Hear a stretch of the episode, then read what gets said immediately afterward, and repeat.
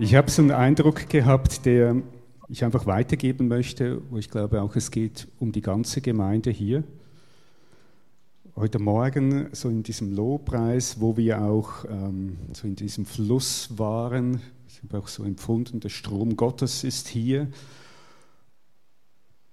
Wir sind nicht alleine als Christen, auch heute Morgen. Wir sind vereint mit Abertausenden und Millionen von Christen, die zusammen heute Morgen diesen gekrönten, auferstandenen Jesus Christus anbeten. Und ihr kleine Herde, das ist nochmals wichtig zu hören. Ihr und wir sind nicht alleine. Das ist eine gute Botschaft und nochmals heute Morgen auch Raum zu geben von, zu diesem gewaltigen Gott, der alles vorbereitet hat für uns. Und manchmal ist in uns so Engnis und auch so, so klein, so alles klein, so, so gedrückt auch. Und ich möchte euch ermutigen, und ich nehme da mich mit hinein, groß zu denken, weil wir einen großen Gott haben. Ja, lass Raum in dir werden, wieder neu, durch den Heiligen Geist. Weil der ist es, der Raum schafft, nicht wir. Wir können nicht Raum schaffen. Aber der Heilige Geist in dir, der in dir wohnt, der über dich ausgegossen ist, der schafft Raum. Und das gibt wieder Perspektive für das, was Gott heute aktuell spricht. Nicht vor 20 Jahren durch sein Wort, sondern heute aktuell zu dir und zu mir. Und ich möchte heute Morgen noch beten und danken, einfach auch für die Kollekte, für ich nenne es lieber Opfer, weil es muss, es muss von uns ein Teil sein, den wir Gott zurückgeben. Und das ist eigentlich ein Opfer auch. Und Vater, wir danken dir, das, was wir zusammengelegt haben. Und egal wie viel das es ist, es geht nicht um die Menge an Geld, sondern es geht um unser Herz, was wir dir zurückgeben, was du uns alles geschenkt hast und was wir dir zurückgeben. Und das ist ein kleiner Teil wir wissen das. Es geht auch um Zeit mit dir zu verbringen. Das gehört genauso damit hinein. Und es gehört damit hinein, wo unsere Gedanken tagsüber sind. Und ich danke dir, dass dieses Geld du dieser Gemeinde anvertraut hast, uns anvertraut. Wir preisen dich. Amen. So, ich hatte letzte Woche so einen Traum. Wir kommen zur Predigt. Ähm, ein Traum, der sich wiederholt hat und ich nicht so genau wusste, wie ich den einordnen soll. Ich träume relativ wenig. Und ähm, ich habe einen Traum gehabt von einem leeren Kühlschrank. Unser Kühlschrank zu Hause ist meistens gut gefüllt. Außer unsere Söhne sind gerade dahinter gewesen und haben ihn leer geräumt. Das gibt es natürlich auch. Aber wir haben genügend. Wir haben ja auch hier bei uns in Deutschland überhaupt und in Europa, wir haben genügend. Uns geht es wirklich gut. Aber ich habe den Traum von diesem leeren Kühlschrank gehabt. Und das Erste, wo ich natürlich daran gedacht habe, ist Nahrung, Kleider, Versorgung. Herr, was willst du mir sagen? Und da sich der Traum wiederholt hat, habe ich dann den Eindruck gehabt, dass Gott tatsächlich zu mir spricht, aber in einer ganz anderen Art und Weise, wo er sagt, Beat, du darfst leer sein. Ich brauche mir keinen Vorrat anzulegen. Er wird mich mit allem versorgen, was ich brauche. Er wird mich immer wieder mit einem frischen Wort versorgen. Er wird mir immer wieder neu frisches Wasser zu trinken geben das frische Wasser, der Heilige Geist. Ich brauche mich nicht zu fürchten und nichts zu sorgen. Und jetzt komme ich auf den Titel von dieser Predigt von heute Morgen aus dem Psalm 23, mir wird nichts mangeln. Es ist ein herausforderndes Thema, wenn man es ernst nimmt. Und dieser Vers ist eine Zukunftsperspektive, weil es heißt, mir wird nichts mangeln. Und wenn wir den Hirten so gut kennen, dass der Frieden real wird auf das, was auf mich zukommt von außen, mir wird nichts mangeln. Wenn wir das erkennen, dann haben wir einen Durchbruch geschafft in uns. Das sagt ein David. Das sagt ein König. Ein König, der sich in Höhlen versteckt hat. Ein König, der ohne Schuhe aus dem Palast geflüchtet ist vor seinem eigenen Sohn Absalom. David hatte kaum Mangel an Nahrung und an Kleidung, sondern er hatte Mangel an Annahme, an Würde und an Anerkennung. Er klagt auch immer wieder in diesen Liedern, in diesen Psalmen über seine Feinde. Und trotz all diesen Erfahrungen kann dieser Mann einen Liedtext schreiben, diesen Psalm, mit dieser, die mit dieser Zuversicht beginnt, dass er in Zukunft ihm es an nichts mangeln wird. Gewaltig. Ich habe mich gefragt, habe ich dieses Vertrauen für die Zukunft? Habe ich es? Ich hatte zumindest diesen leeren Kühlschrank. Ja. Können wir das mit Gewissheit und mit Zuversicht sagen? Es wäre natürlich heute Morgen mein Wunsch, wenn wir hier rausgehen, weil wir sind hier so in einem geschützten Raum, es geht uns gut, da ist nichts, was uns jetzt bedroht, nur die einen oder anderen wird der Alltag morgen früh wieder einholen. Was ist dann? Vielleicht hast du Urlaub, dann geht es dir sicher auch gut. Wunderbar, gönne ich dir, gönnen wir uns selber auch. Aber wie ist das? Und es wäre mein Wunsch, wenn wir sagen könnten, dass dieser Geist in uns diese Wahrheit gefestigt hat. Und wir sagen könnten, mir wird nichts mangeln. Wir wissen, dass so etwas Übung braucht.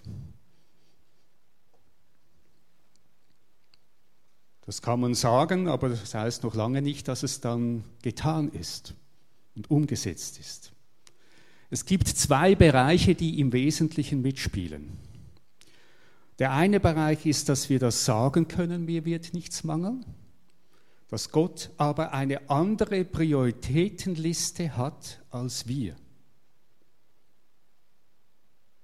Wenn wir vom Mangel sprechen, dann haben wir gewisse Dinge in den Gedanken, gewisse Vorstellungen darüber, wie das ist. Und die stimmen nicht unbedingt überein, das, was Gott damit meint. Er weiß mehr über uns, was wir wirklich brauchen, als du und ich über uns selber. Und ich möchte zitieren aus Matthäus Kapitel 6, Vers 25, wo steht, Macht euch keine Sorgen über euer Leben. Zerbrecht euch also nicht den Kopf darüber, was ihr essen und trinken und über euren Leib, ob ihr etwas anzuziehen habt. Das Leben ist mehr, mehr als Essen und Trinken und mehr als der Leib, der mit Kleidung gekleidet ist. Und jetzt noch Matthäus 6, Vers 32. Die Verse dazwischen sind auch wichtig, die könnt ihr dann einmal in eurer stillen Zeit noch lesen, den Zusammenhang. Aber er steht dann im Vers 32, mit all dem plagen sich Menschen ab, die Gott nicht kennen. Euer Vater im Himmel weiß, dass ihr das alles braucht. Also die Menschen, die Gott nicht kennen, die machen sich Gedanken über, über den Kühlschrank, über das Essen, über die Kleidung, über das Trinken. Aber Gott sagt uns, wir, zu uns, die wir ihn kennen, das ist nicht, das ist nicht erste Priorität. Das gebe ich euch. Aber es gibt eine andere Prioritätenliste, die ich für euch gesetzt habe. Und jetzt kommt sie in Vers 33. Es soll euch zuerst nach dem Reich Gottes und nach seiner Gerechtigkeit gehen. Und dann wird euch das Übrige hinzugefügt werden. So seid nicht besorgt um den morgigen Tag, denn der morgige Tag wird für sich selbst sorgen. Jeden, denn jeden Tag bringt seine eigene Last mit sich. Gott kennt den wirklichen Mangel. Und da will er uns eine Sicht geben. Das ist eine Zusage an dich und an mich. Es wird mir nichts mangeln. Das muss man glauben. Das muss man glauben. Und Glaube heißt auch, man muss dem auch gehorchen. Es ist nicht nur Glauben, hm, sondern es ist auch, ja, ich tue es ich beginne es umzusetzen. Und das ist genau der Punkt, wo ich auch gedacht habe, wo ich mich damit befasst habe, eigentlich habe ich das schon x-mal gehört. Das ist nichts Neues. Und ich glaube, auch viele von uns haben das auch schon gehört und darüber gelesen und sind vielleicht da und da darüber gestolpert über diesen Vers, weil das ist ein Vers, den man öfters mal gerne liest, weil er gut verständlich ist. Und trotzdem musste ich sagen, habe ich es nicht umgesetzt.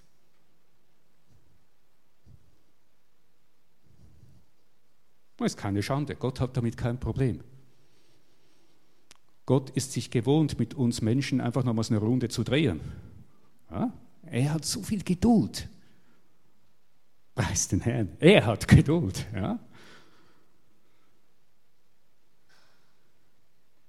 Es wird dir nichts mangeln. An was? An Freude, an Friede, an Liebe, an Gerechtigkeit, an Annahme, an Ehre, an Anerkennung, an Kraft, an Geborgenheit.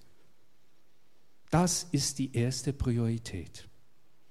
Und die zweite Priorität ist erst danach die Nahrung, die Kleidung, das leibliche Wohl und das leibliche Wohlergehen. Wisst ihr, diese Dreh braucht Kraft. Es braucht uns, dass wir kooperieren, aber es braucht Gottes Kraft. Es braucht diesen Heiligen Geist, sonst schaffen wir das nicht.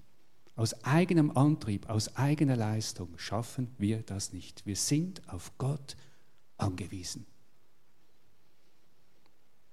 Wir sind da anders gepolt. Wir sind darauf aus, im leiblichen Wohlergehen unsere Sehnsüchte, die eigentlich dahinter sind, zu decken. Und die können wir auch decken mit Engagement, mit streng dich an. Und wehe, wenn du in der Schule nicht eine Eins schreibst, dann, da sind wir gut. Mit Anstrengung und mit Leistung, die uns sehr wohl in dieser Welt immer gefordert ist, da sind wir gut. Da sind wir besonders auch in Deutschland sehr gut. Da sind wir auch in der Schweiz sehr gut.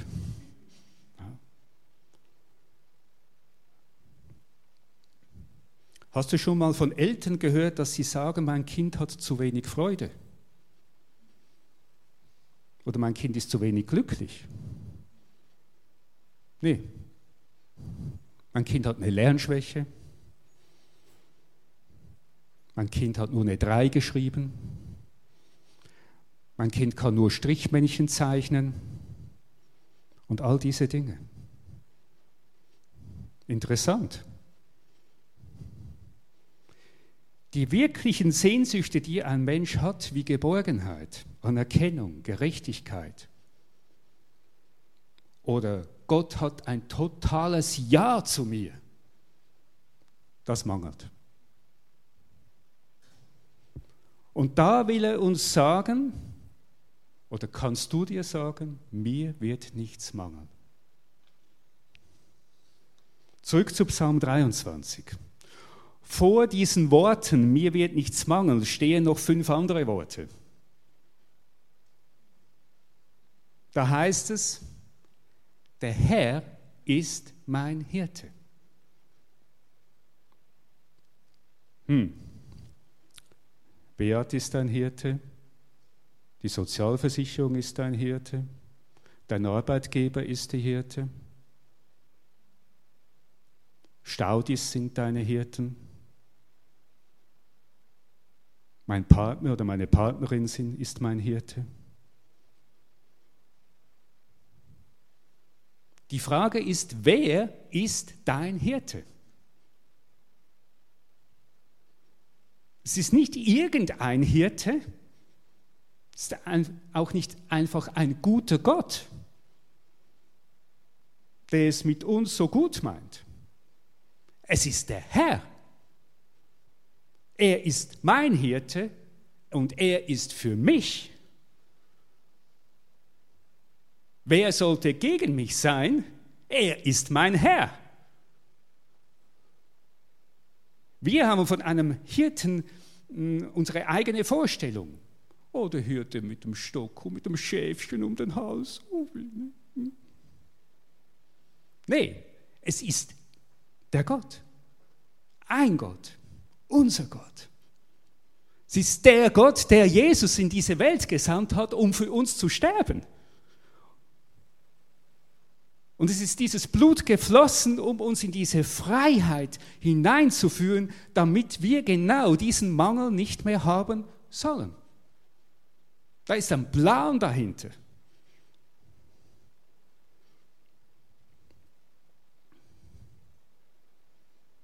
Wir wollen heute mal hören, was Jesus sagt. Was trägt er uns da vor? Was ist seine Meinung? Nicht unsere. Und beginnen wir mal mit diesem Change, mit diesem Change von Prioritätenliste. Wir wissen schon mal, dass er mehr Gewicht drauf legt auf die Gerechtigkeit und das Reich Gottes als auf irdischen Dinge. Und ich möchte euch etwas vorlesen, das ich gefunden habe im, Tagebücher von einem, von einem Johannes Kronstadt. Dieser Johannes Kronstadt war ein russischer Starez. Ist ein Einsiedler, ein Seher, hat eine riesige Gabe gehabt von Krankenheilungen und hat sich mit menschlichem Körper sehr, sehr intensiv befasst und hat vor etwa 100 Jahren in St. Petersburg gelebt. Und der hat Tagebücher geschrieben. Und ich möchte daraus mal lesen, was er schreibt.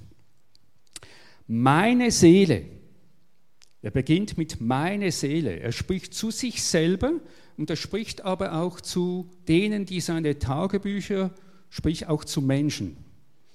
Meine Seele, dann denke an die himmlischen Würde und errege dich nicht wegen vergänglicher und geringfügiger Dinge. Achte auch in anderen Menschen ihre himmlische Würde und wage sie nicht wegen irgendetwas Vergänglichem zu kränken oder zu hassen. Mit aller Kraft liebe das Geistliche und Himmlische und verachte das Stoffliche, Irdische. Die damalige Sprache. Ja? Erinnere dich an die Worte des Erlösers. Unser tägliches Brot gib uns heute. Große christliche Weisheit ist darin verborgen, Denke daran, wie der Herr selbst in seinem Leben ein Beispiel der Gleichgültigkeit gegenüber Sorge um den Lebensunterhalt gegeben hat und sich mit freiwilligen Gaben zufrieden gab. Er sagt, meine Speise ist den Willen dessen zu tun, der mich gesandt hat, um sein Werk zu vollbringen. Das ist dieser Vers, wo Jesus bei der Samaritanerin gesagt hat am Brunnen. Dann geht es weiter. Präge dir in deinem Verstand und in deinem Herzen ein, jede Wahrheit, dass das Unsichtbare die grundlegende Rolle in der ganzen Welt, in allem Wesen spielt. Und wenn das Unsichtbare in einem bestimmten Wesen verlässt, so verliert es das Leben und zerfällt. Und so dass das Sichtbare in dem Wesen ohne das Unsichtbare nur einen Haufen Erde darstellt.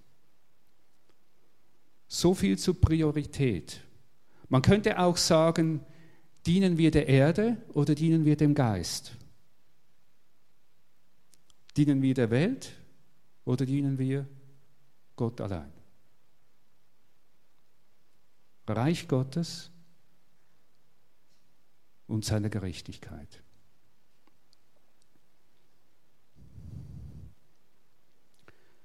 Es geht darum, nochmals einzusteigen in diesen Strom Gottes, der vor Jahrhunderten schon geflossen ist und immer noch fließt. Und manchmal verlieren wir diesen Strom und stehen daneben. Und Gott gibt immer wieder die Gelegenheit, wieder reinzugehen. Das ist keine neue Erfindung von diesem Johannes äh, Kronstadt, überhaupt nicht.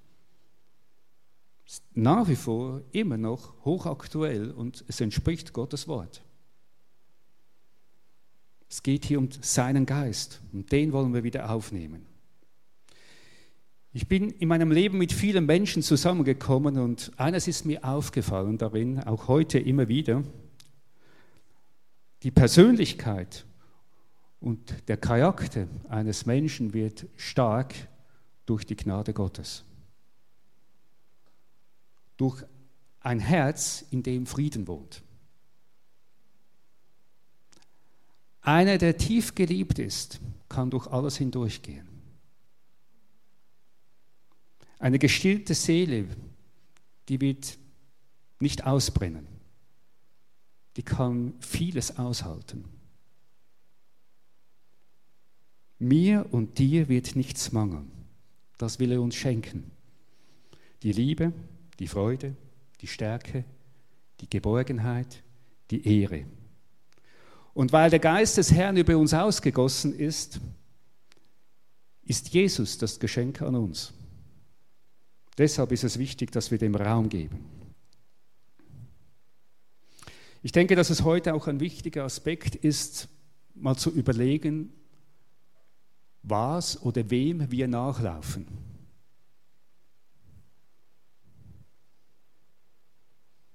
Jesus wurde in der Wüste vom Teufel versucht. Und der Teufel sagt, da, die Steine, pack doch da deine Semmeln davon. Und Jesus spricht ganz klar und deutlich vom Brot allein. Was sagt er? Nochmals? Genau.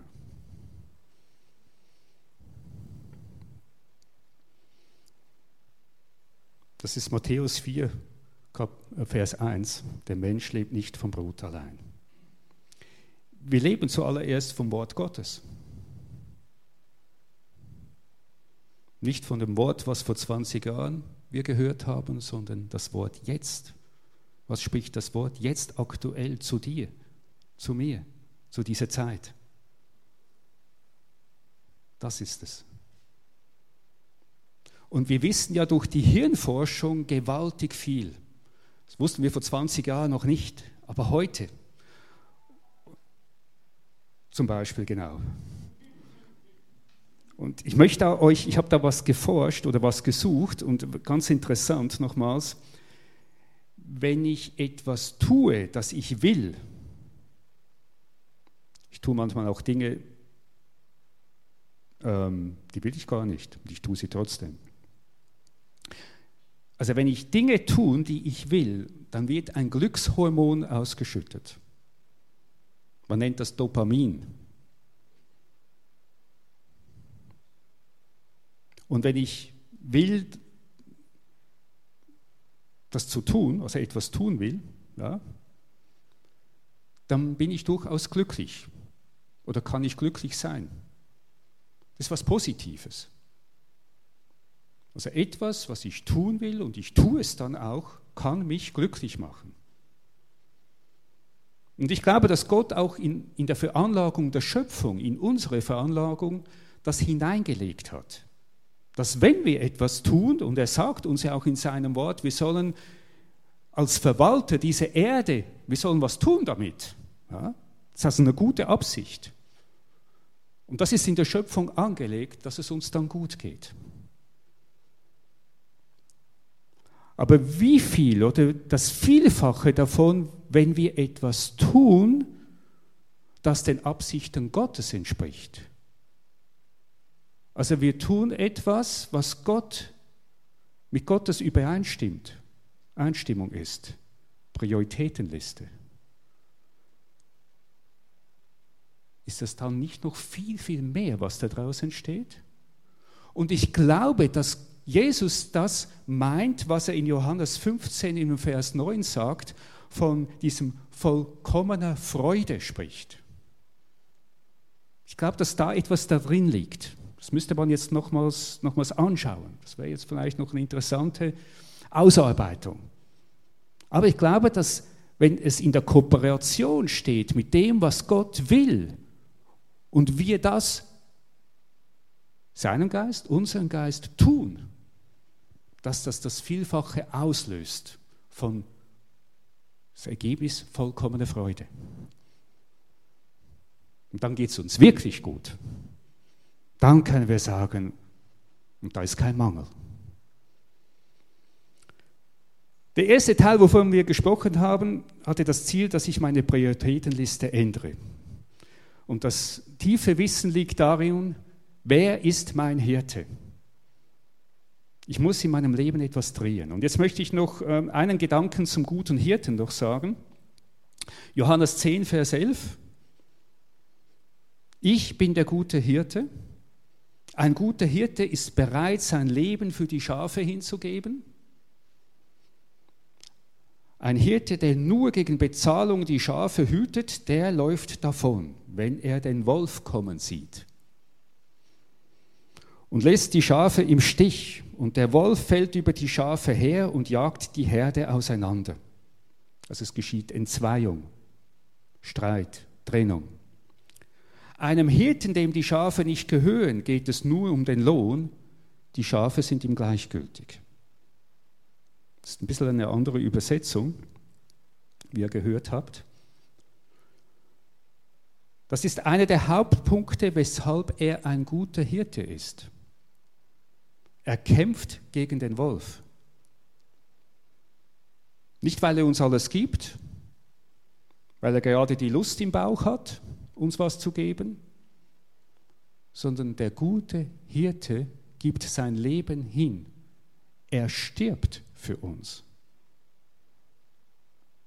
Wenn die Mächte der Finsternis kommen, dann kommt der Hirte. Wenn der Wolf die Schaf, über die Schafe herfällt, dann ist der gute Hirte da.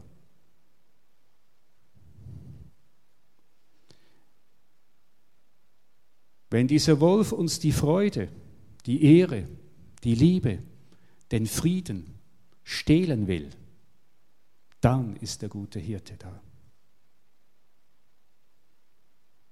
Und der Wolf sieht genau dieses Misstrauen. Wird dieser Gott mir wirklich alles schenken? Ist er wirklich der gute Hirte?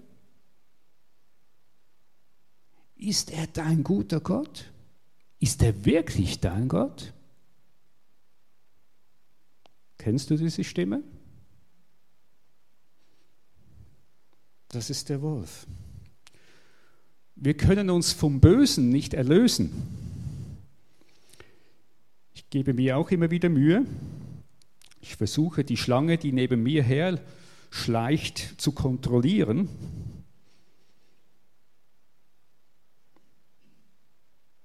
Aber es gibt Momente, wo sie zuschlägt, wo sie dich greift, wo sie versucht, dir den Lebensatem einfach abzuklemmen. Aber der gute Hirte ist neben dir da, der läuft mit dir mit. Der gute Hirte wohnt in dir durch den Heiligen Geist. Und wenn dir diese Dinge abhanden kommen oder schwinden dass zu wenig Liebe da ist, dass zu wenig Anerkennung da ist, dann ruf diesen Hirten an. Wir können es. Wir dürfen. Wir haben die Legitimität, weil er uns sagt, ihr seid meine Kinder. Er ist unser Vater. Wir sind nicht nur seine Kinder, wir sind seine Königskinder. Halleluja. Aber im Strudel vom Alltag und vom Wühlen und Machen und Tun und Leistung zu erbringen, gehen wir einfach durch und vergessen das. Ist es so? Manchmal? Oder bei euch nicht, nur bei mir? Wir sind da, also herzlich willkommen im gleichen Boot. Ja? Aber der Hirte läuft auch nicht weg, sondern der ist da. Der Hirte und der gute Hirte ist der, der bei der Herde bleibt. Und wie heißt es? Auch ein Schaf, das verloren geht, er wird es suchen und er wird es finden und er wird es zur Herde zurückbringen. Halleluja. Und ich liebe es, wenn Jesus oder Gott in Bildern spricht, weil das so, weil wir damit was anfangen können. Ja?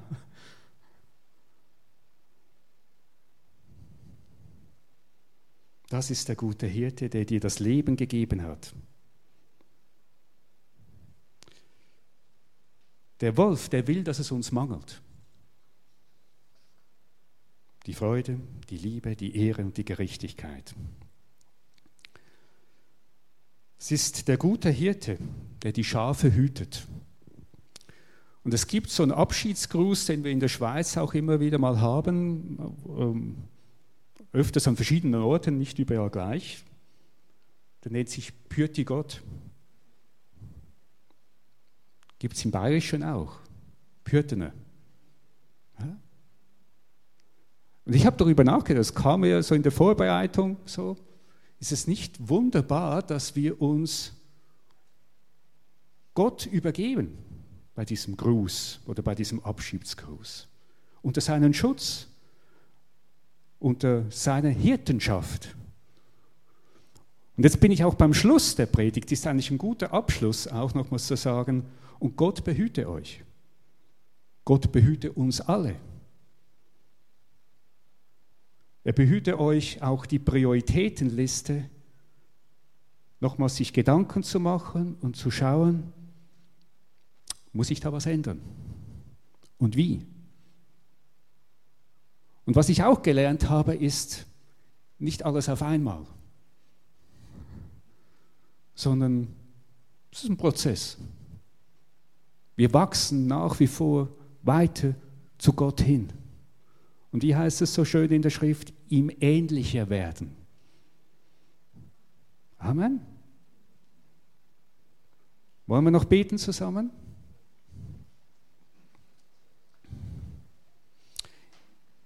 Jesus, wir wollen dir Ehre geben. Was bist du für ein guter Hirte? Wir werden niemals verloren gehen. Wir preisen deine Neuschöpfung in uns, dass du uns eine Zukunft gibst, dass uns nichts mangeln wird. Und Jesus ist mein Wunsch, dass du das mit deinem Geist in unserem Geist erfüllst. Lass unsere Gedanken wieder neu, neu werden, erneuern lassen auch. Ich erkenne sehr wohl, dass ich ohne deinen Geist Staub bin. Aber mit deinem Geist, mit diesem Heiligen Geist, viel, viel mehr, viel, viel mehr möglich ist. Ich danke dir für dieses Wissen, dass du der gute Hirte bist und dass keine Schlange uns das mies machen kann. Durch dein Blut, nicht durch meine Anstrengung, sind wir erlöst von diesem Zwang, von diesem Leistungsdruck. Du hast uns in diese Freiheit befreit und hinausgeführt in dieses Weite.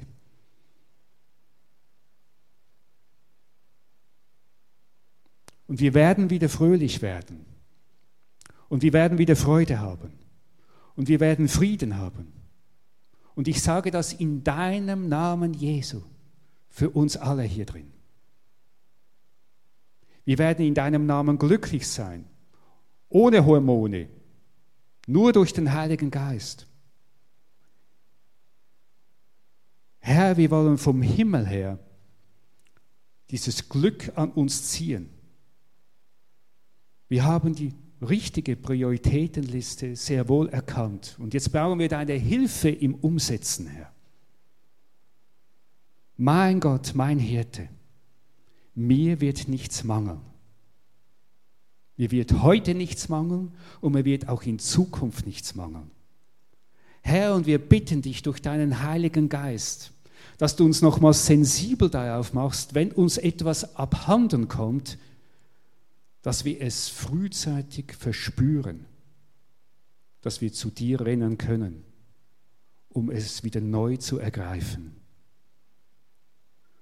Vater Gott, wir danken dir, dass du Raum schaffst in uns für Neues. Und wir wollen dich loben und preisen, Herr. Und dir danken für das anvertraute Leben als ein Geschenk von dir. Und ich segne euch in dem Namen Jesu, in dem Namen des Vaters und des Heiligen Geistes, der in euch wohnt. Vertraut, dass er euer guter Hirte ist. In Jesu Namen. Amen.